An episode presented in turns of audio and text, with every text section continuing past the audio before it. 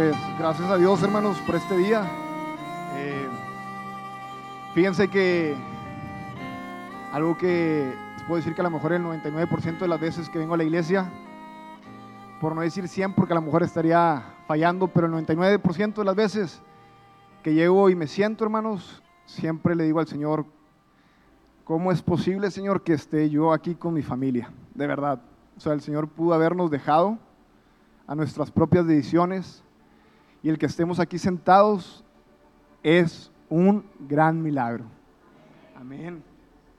Hermanos, ¿quién de nosotros podría estar cansado de escuchar mensajes de humildad? ¿Quién de nosotros podría decir, ah, ya, ese tema, a lo mejor yo lo domino, a lo mejor yo quería escuchar misterios más grandes? Hermanos, el mensaje de la humildad es un mensaje que diariamente tiene que estar en nuestros corazones, pero diariamente, hermanos, en todo momento, es aprender lo básico, la humildad, hermanos. Y yo les pregunto, ¿cómo llegamos hoy? Estamos aquí, pero ¿cómo llegamos? ¿Con un corazón necesitado? ¿O solamente que, bueno, un día más? Fíjense que hace poco venía con un amigo y llegamos a un Oxxo de esos días que estaba el calorón como a 40 grados. Y me bajo por unas aguas, él me pide, cómprame un agua, y, yo iba a comprar una coca, y había dos indigentes afuera del Oxxo. Entonces, pues nosotros como cristianos, lo que es común es comprar para ellos también. Y compro tres botellas de un litro y medio.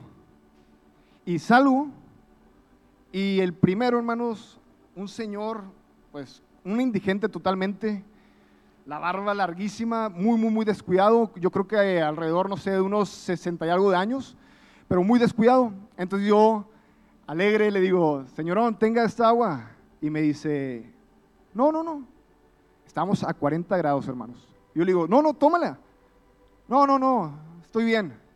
Y yo, pero está el calorón, agárrala. Me dice, no, no, no, yo tengo mucha. Y yo, en mi mente yo decía, ¿cómo es posible si está aquí el Señor así? Sucio, descuidado, y yo, aunque sé que llegando a mi casa a beber agua, si alguien me ofrece un litro de agua fría, lo tomo, y él no. Wow, entonces a la vuelta estaba el otro indigente tirado, tirado. Y me acerco y le digo, oye, bro, ten un agua. Y me dice, no, no, no, igual. Y yo, no, hombre, agárrala. No, no, no, no, estoy bien. Y yo, agárrala y después te la tomas.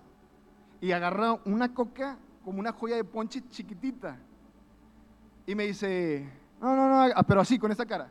No, no, no, yo aquí tengo. Y se voltea. Y yo me quedé impresionado porque había escuchado los testimonios aquí en la iglesia de cuando ofrecían el agua y la gente con gratitud te agarra el agua. Y me subo y yo le digo a mi amigo, a Sando, le digo, Sando, no me vas a creer. Porque él venía impresionado de donde veníamos y cómo habían reaccionado otros hombres con una muy buena actitud.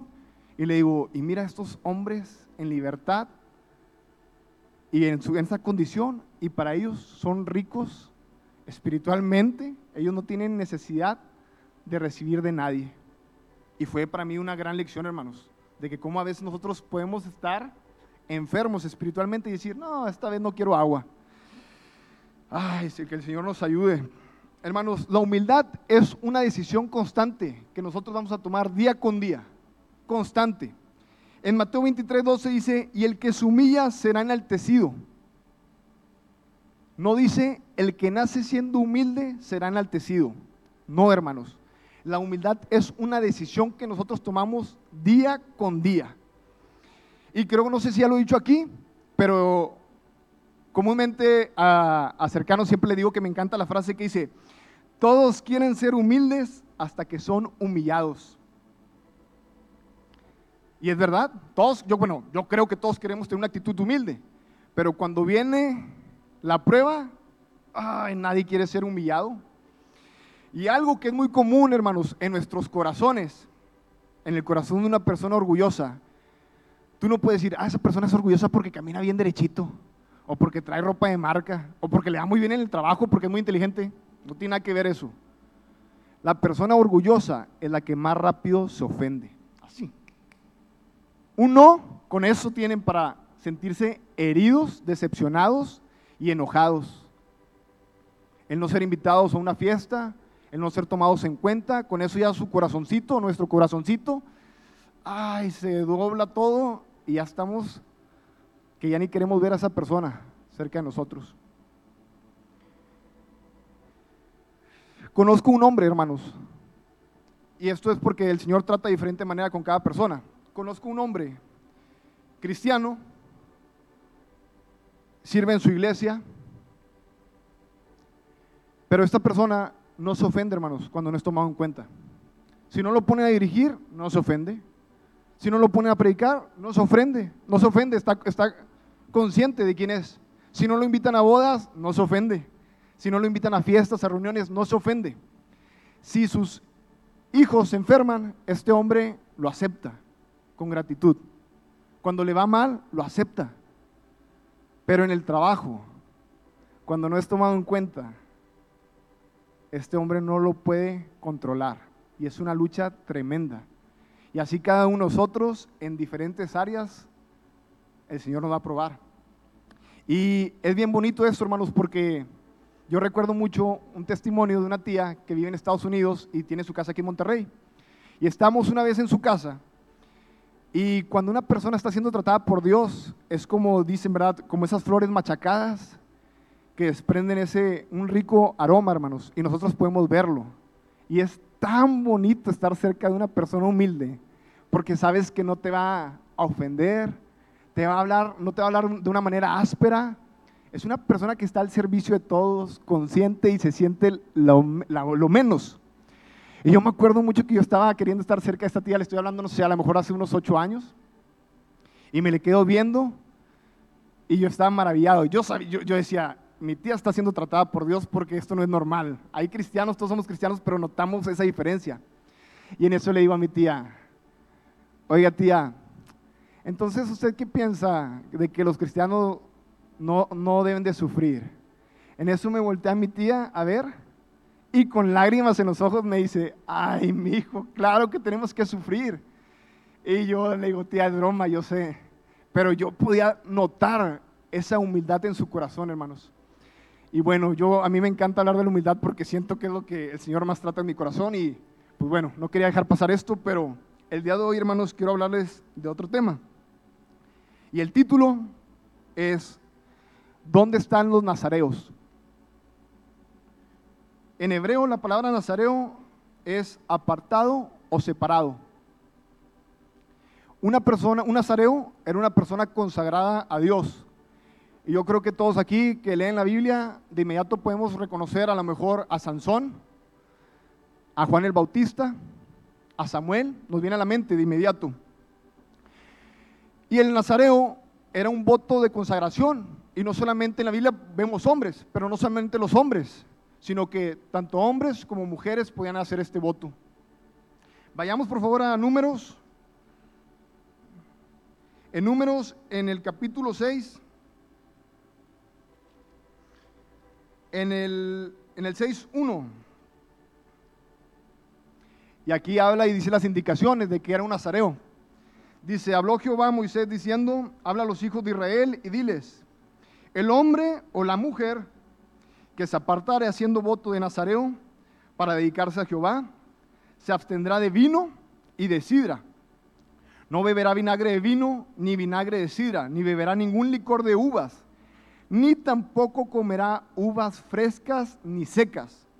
Y continúa diciendo, no pasará navaja sobre su cabeza, no se acercará persona muerta, será santo para Jehová. El nazareo tenía ciertas reglas, hermanos. Era un hombre consagrado y tenía que cumplir con ciertas reglas cuando hacía este voto para el Señor. Sabemos que el vino, hermanos, se puede relacionar con el vino de este mundo como los placeres de este mundo. Y todos, bueno, la mayoría hemos leído acerca de cómo Daniel negó probar todos esos placeres de este mundo del rey. Y así nosotros muchas veces también nos abstenemos de todo ese vino. En Juan 15, para nosotros como cristianos y para la humanidad, sabemos que Jesucristo dice, yo soy la vid. Él es el verdadero, el verdadero vino, hermanos. El gozo verdadero para nosotros como cristianos. Aclaro esto, hermanos, porque no quiero que les pase a alguien como me pasó a mí. Hace 10 años que yo empecé a caminar con el Señor y me acercaba al Señor, leyendo la Biblia, yo me quedé impactado. Yo decía, wow, Sansón, la fuerza, un hombre consagrado y el vino. Y yo dije, no, yo tengo que hacer cambios en mi vida. Y un día en un calorón llegué al Oxxo, hermanos, compré un Gatorade y lo pagué y empecé a tomar. Cuando me doy cuenta que era un Gatorade de sabor uva, no, hombre, me sentía bien mal. Y decía, sí, ya le fallé al Señor. Pero a su tiempo, hermanos, el Señor nos va educando, nos va ayudando a madurar y a entender que no es tomar un jugo de uva. Porque tú sales de aquí y te tomas un juguito de uva, no pasa nada. El Señor quiere dejar claro que el gozo verdadero es Jesucristo. A diferencia, hermanos, vayamos por favor a Proverbios 23. En Proverbios 23, en el capítulo en el versículo 31 dice, "No mires al vino cuando rojea, cuando resplandece su color en la copa. Se entra suavemente, mas el fin como serpiente morderá, y como áspid dará dolor."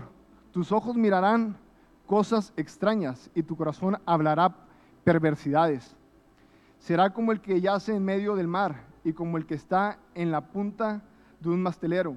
Y dirás, me hirieron, mas no me dolió, me azotaron, mas no lo sentí. Cuando despertare, aún lo volveré a buscar. Así es el pecado de este mundo, hermano, y los placeres. Tú puedes adentrarte todo eso y al final tus días van a ser dolor. Un dolor, hermanos para todo ser humano. Lo triste de esto, hermanos, es que muchas veces, cristianos y no cristianos, por un pequeño placer, dejan a un lado la comunión con Dios.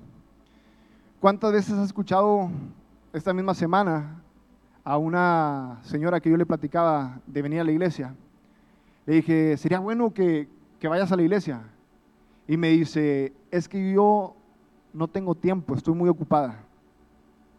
Imagínense, hermanos, una pequeña cosita.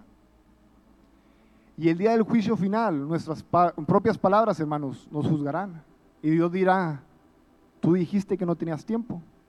¿Cuánta gente dice, es que yo sí quisiera acercarme al Señor, pero, hombre, voy a tener que dejar de ir a la pachanga? Y dices, ¿cómo es posible que, una que se compare una con otra? hay comparación, hermanos. La vida eterna con un placer de este mundo, no hay comparación. Tristemente, nosotros somos débiles, eso es la verdad, pero no hay comparación. Y Dios tenga misericordia de nosotros y no nos quedemos fuera por un pequeño placer. Quiero hablar de dos personajes, que es Juan el Bautista, hermanos, y Sansón, rápidamente. Pero para hablar de estos dos hombres, hermanos, que eran nazareos, yo creo que todos quisiéramos tener hijos consagrados al Señor, es el deseo como padres, o uno mismo ser consagrado al Señor y pertenecerle al Señor totalmente. Pero estos dos hombres algo tienen en común. Estos dos hombres nacieron, hermanos, de madres estériles. Solamente si quieren apuntar ahí, en Lucas del 1, capítulo 1, versículo del 6 a 7, y en jueces 13, habla acerca de sus madres. Y para ser nazareos o tener hijos nazareos, hermano, es importante que nos preguntamos a nosotros mismos y digamos, ¿qué concepto tenemos de nosotros mismos? ¿Cómo nos vemos? ¿Vemos esa esterilidad de nuestra vida? ¿O creemos o podemos decir, yo estoy bien, estoy aquí en la iglesia, participo en la iglesia, hago los ayunos, ayudo, sin ver esa gran necesidad que día con día le tenemos que mostrar con humildad al Señor? Quiero que veamos en 1 Samuel, hermanos.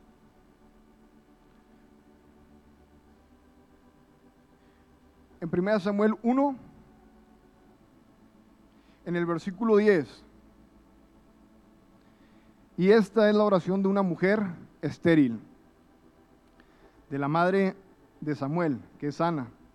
En el 10 dice, y ella con amargura de alma oró a Jehová y lloró abundantemente e hizo voto diciendo, Jehová de los ejércitos, si te dignares a mirar a la aflicción de tu sierva y te acordares de mí, Y no te olvidares de tu sierva, sino que dieras a tu sierva un hijo varón. Yo lo dedicaré a Jehová todos los días de su vida y no pasará navaja sobre su cabeza. Una tercera persona, hermanos. Pero vean el concepto que ella tiene y la necesidad. Y yo les pregunto, hermanos, es bien bonito. Yo creo que el cristiano debe ser la persona más gozosa sobre la tierra, sin duda alguna. Pero en la intimidad, hermanos, ¿con qué urgencia vemos nuestra necesidad? ¿Hace cuánto no nos quebramos delante de la presencia de Dios, quebrantados, diciendo, Señor, perdóname por lo que soy? Ayúdame, Señor, yo no quiero seguir siendo esta misma persona. Tú conoces mis luchas, pero por favor ayúdame. ¿Hace cuánto no, hermanos? Si nosotros dejamos de hacer esto día con día, hermanos, va a llegar un momento en el que vamos a creer que estamos bien.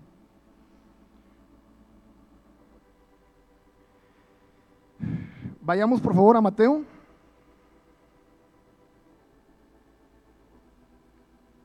En Mateo 3.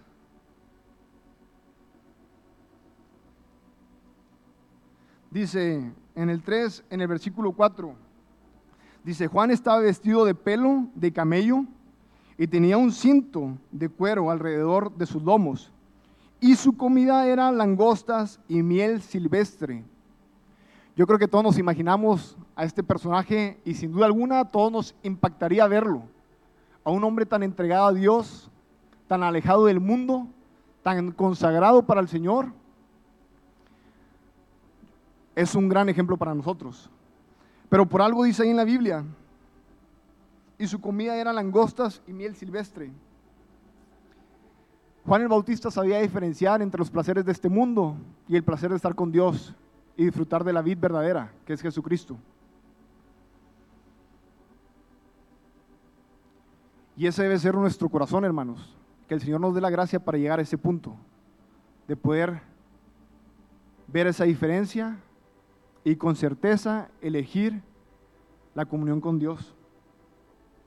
Y yo les pregunto, hermanos, ¿qué estamos comiendo como familia, como individuos, como miembros de esta iglesia?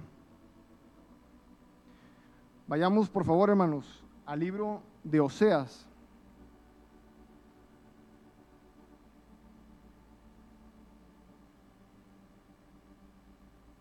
En Oseas 3, dijo, dice así, 3.1 dice, me dijo otra vez Jehová, ve, ama una mujer amada de su compañero, aunque adúltera, como el amor de Jehová para con los hijos de Israel, los cuales miran a dioses ajenos y aman tortas de pasas. El pueblo de Israel, hermanos,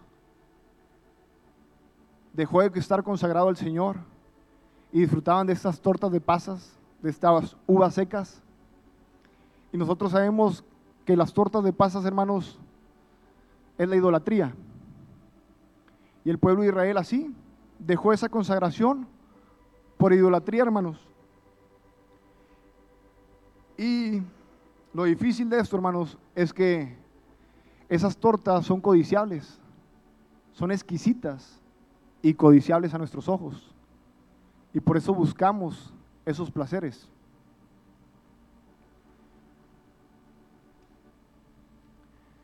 En Jeremías, hermanos, vayamos por favor.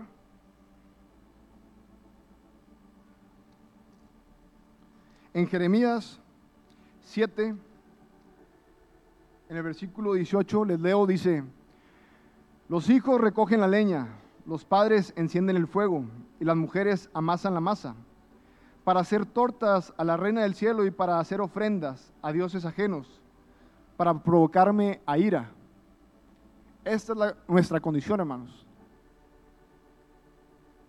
aquí habla de toda la familia, de la madre, del padre, de los hijos, y muchas veces llegamos a ser como menciona la Biblia. Y si no es por la misericordia de Dios, hermanos, nuestro corazón cada vez se irá apartando más y más. Y yo te pregunto hoy, ¿existen ídolos en tu corazón? Y me pregunto a mí también. Un ídolo es algo que estemos poniendo por delante de Dios. Cualquier cosa, hermanos, hasta cosas que parecen buenas. Tu trabajo, una persona, música, ropa, tejer, entrenar, cosas que aún son buenas, hermanos, a la vista de muchos, se pueden convertir en nuestros ídolos. Y tristemente, como les decía, muchas veces permitimos que esos ídolos entren tanto a nuestro corazón, hermanos, que somos, preferimos continuar con esos ídolos que con una comunión con Dios. El otro personaje y con el que termino, hermanos, es Sansón.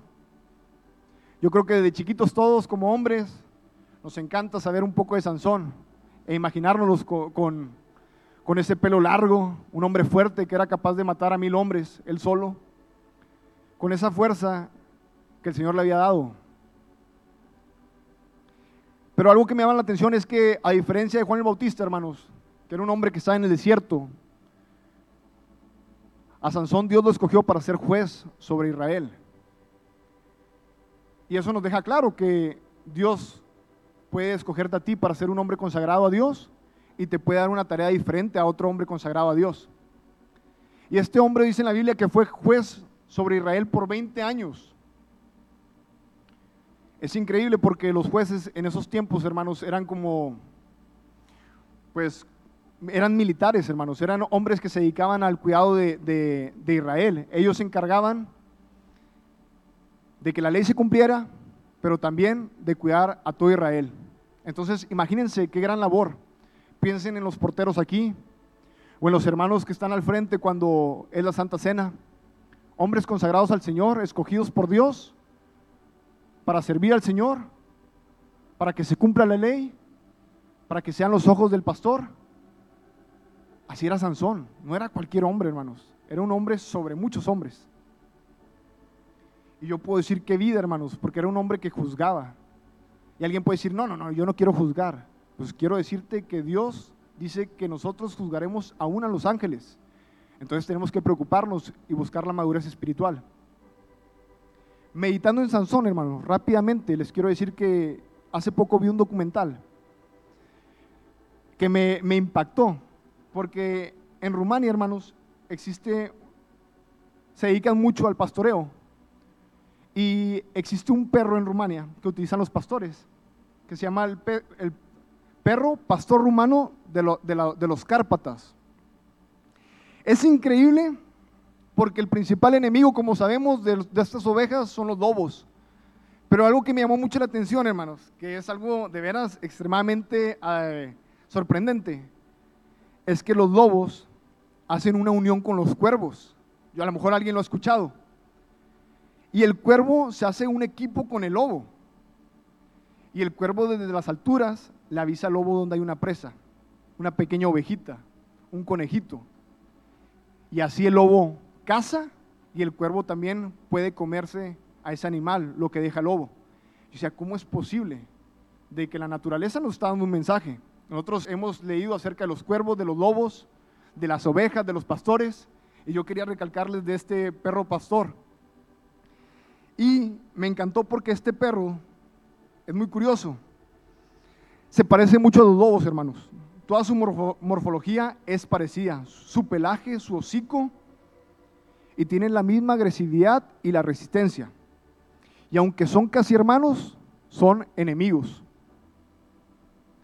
Este perro, hermanos, desde que nace está con el rebaño y nunca se aparta del rebaño.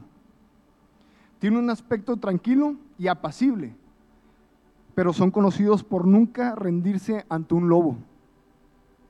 Cuando nace una oveja, es bien bonito porque el pastor ayuda a la oveja que nazca la pequeña ovejita y luego el perro está todo el tiempo ahí, cerca, y lleva al pastor a la ovejita para que el perro la pueda olfatear y reconocer.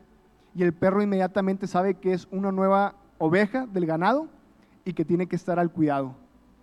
Wow, a mí, a mí me sorprende, la verdad, qué, bonito, o sea, cómo la, naturaleza nos puede enseñar.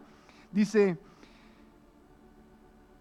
que este, los pastores con estos perros los, tranquiliza solamente con su voz. No es como los típicos perros que tenemos ahí en la casa. Yo tengo un perro que es súper chiflado y se acuesta y lo abrazo y todo. Estos perros no, hermanos. Los pastores solamente con la voz. Porque el pastor no quiere que ese perro olvide cuál es su función, que es proteger al rebaño. Pero una, una escena bonita es que cuando los perros se sienten mal, ahí está el pastor con el perrito. Cuando el perrito necesita, pero el pastor con la voz, hey, tú tienes una tarea que hacer y es cuidar al rebaño. Algo también que me llamó la atención es que estos perros no saben guiar al rebaño. Su única tarea es cuidar al rebaño. Ellos no se dedican en guiarlos, esa es la función del pastor. Pero ellos están ahí para proteger a los más pequeños y a los grandes. Son los ojos del pastor. Y se me hizo veras tan bonito todos estos grandes ejemplos. Y yo pensaba en Sansón y yo decía, wow, qué tarea tuvo Sansón, ser un juez y qué responsabilidad ante los ojos de Dios. No había otro, era Sansón el que tenía que tomar decisiones, hermanos. Y el problema de Sansón, hermanos, es que él llegó a ser un juez que peleaba por Israel y vencía a los enemigos de Israel. Pero él no pudo vencer sus propios enemigos. Y hermanos, tal vez nosotros llevemos, en mi caso, 10 años caminando con el Señor, 10 años en esta congregación, y tal vez pueda haber hermanos que lleven más de 20 años, más que Sansón y han cuidado y han sido jueces en sus hogares, han tenido responsabilidades grandes aquí en la iglesia, pero aún han permitido que enemigos estén en su corazón. Y yo solamente, hermanos, quiero decirles que el Señor no quiere que tengamos un final como el de Sansón, que al final de sus días Dios tuvo misericordia de Sansón, es verdad. Pero el Señor por algo nos muestra la historia de Sansón. Y el Señor siempre quiere darnos esperanza. Y algo que yo veo en la historia de Sansón, tristemente hermanos, es que él nunca tuvo una oración que dijera, Señor, rompe estas cadenas que me atan al pecado. Nunca lo vemos. Nunca vemos una oración que diga, Señor, tú conoces mi corazón, mis debilidades. Ayúdame, por favor, Señor. Un clamor así, no lo vemos. Señor, cámbiame, dame un nombre nuevo, como a Jacob. No vemos esta oración, hermanos, en Sansón. Pero quiero decirte que si tú y yo el día de hoy estamos aquí en la iglesia, y si tú y yo seguimos luchando, es por pura misericordia de Dios. Porque el Señor podría, como decía al principio, dejarnos. ¿Quieres tomar tus propias decisiones? Adelante.